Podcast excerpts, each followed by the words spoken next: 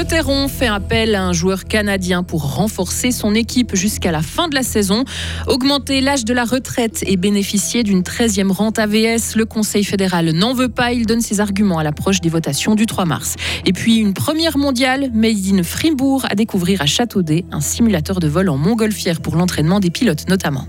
Demain et mercredi, très nuageux, quelques averses possibles avec du vent, davantage de soleil à partir de jeudi. Lauriane Schott, bonjour. Bonjour Greg, bonjour à toutes et à tous.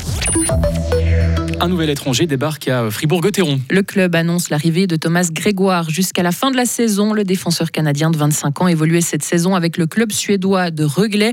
Et les Dragons ont aussi engagé en licence B Cory Emerton. L'attaquant canadien est actuellement engagé en Swiss League au sein du HC Sierre. Il rejoindra Gotteron une fois la saison du club valaisan terminée. Week-end parfait pour Olympique. Les basketteurs fribourgeois, leaders du championnat, ont conquis samedi leur 17e victoire de la saison contre Massagno. Un match qui s'est déroulé devant près de 2300 spectateurs, record de la saison.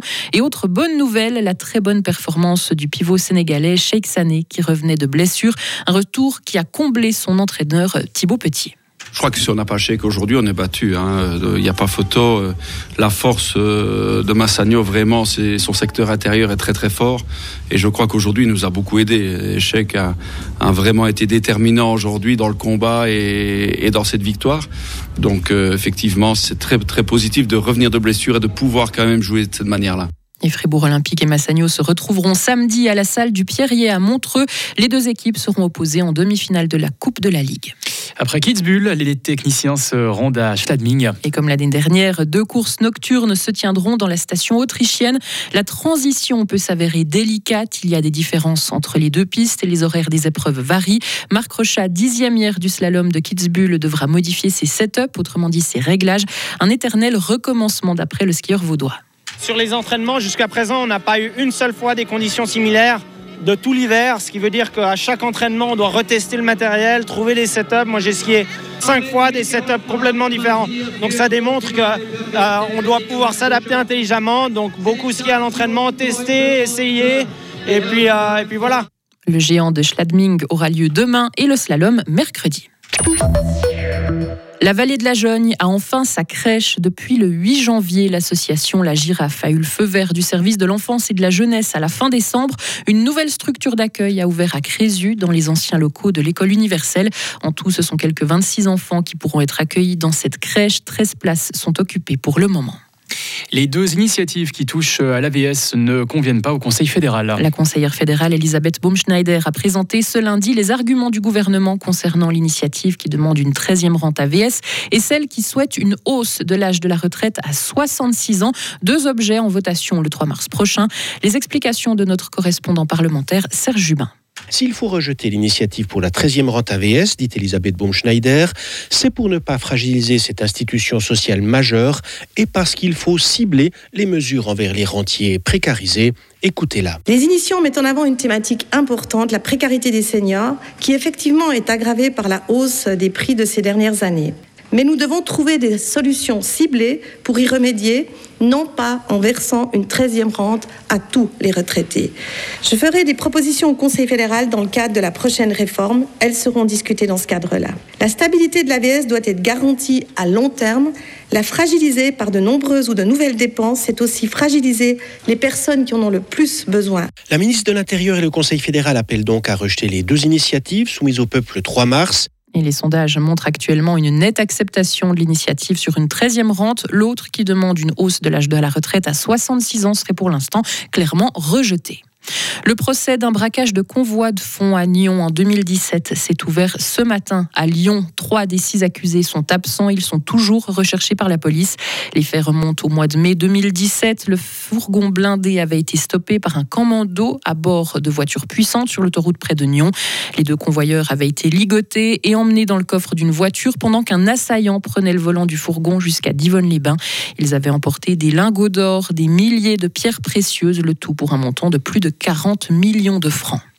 Le nombre de paiements par Twint s'est envolé l'an passé. Plus de 590 millions de transactions en Suisse, presque 200 millions de plus qu'en 2022. Les trois quarts de virements ont été faits pour des opérations commerciales, le quart restant pour des paiements entre particuliers, selon la société, qui précise encore que les règlements dans le commerce de détail traditionnel ont quasiment doublé, principalement aux caisses des supermarchés. Les conducteurs de trains allemands à nouveau en grève, six jours de débrayage à partir de mercredi. Il s'agira de la plus longue grève depuis leurs revendications concernant leurs conditions de travail. Ils demandent notamment de meilleurs salaires. Les conséquences de cet arrêt de travail ne sont pas encore connues dans le détail, mais il devrait quand même y avoir des répercussions sur le trafic avec la Suisse. Les CFF vont mettre en place des trains de remplacement pour éviter justement ces conséquences dans notre pays. Un glissement de terrain enseveli au moins 47 personnes en Chine. Ça s'est passé tôt ce matin dans une région reculée et montagneuse dans le sud-ouest de la Chine. Plus de 200 sauveteurs sont sur place, aidés par une dizaine de pelleteuses et une trentaine de camions de pompiers. Le président ukrainien propose d'ouvrir la nationalité ukrainienne aux combattants étrangers et aux personnes d'origine ukrainienne sans qu'ils aient à abandonner leur autre citoyenneté. Un changement radical car la loi interdit actuellement la multinationalité. Volodymyr Zelensky a indiqué sur les réseaux sociaux que cette réforme doit permettre de soutenir ceux qui se sont battus pour son pays comme si c'était leur patrie. Piloter une montgolfière, même sans expérience. Et tout ça en restant les pieds sur terre. C'est désormais chose possible à Châteaudet. Le premier simulateur de vol en ballon y a été dévoilé ce week-end. Grâce à lui, les pilotes chevronnés pourront s'entraîner par toutes les conditions. Et les amateurs pourront également tenter de jouer avec les vents et les reliefs. C'est la Haute École d'ingénierie et d'architecture de Fribourg qui a développé ce dernier point.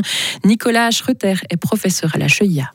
On a modélisé les mouvements verticaux et horizontaux du ballon. Donc pour les mouvements verticaux, il faut faire un modèle physique de déplacement qui euh, dépend de la température de l'air justement dans l'enveloppe. Et puis pour les mouvements horizontaux, on a modélisé justement les vents dans la vallée du pays d'en haut. Avoir toutes ces données réelles, c'est un travail de terrain. On a eu la chance qu'un pilote de ballon de Château D a embarqué avec lui une application mobile qu'on a développée.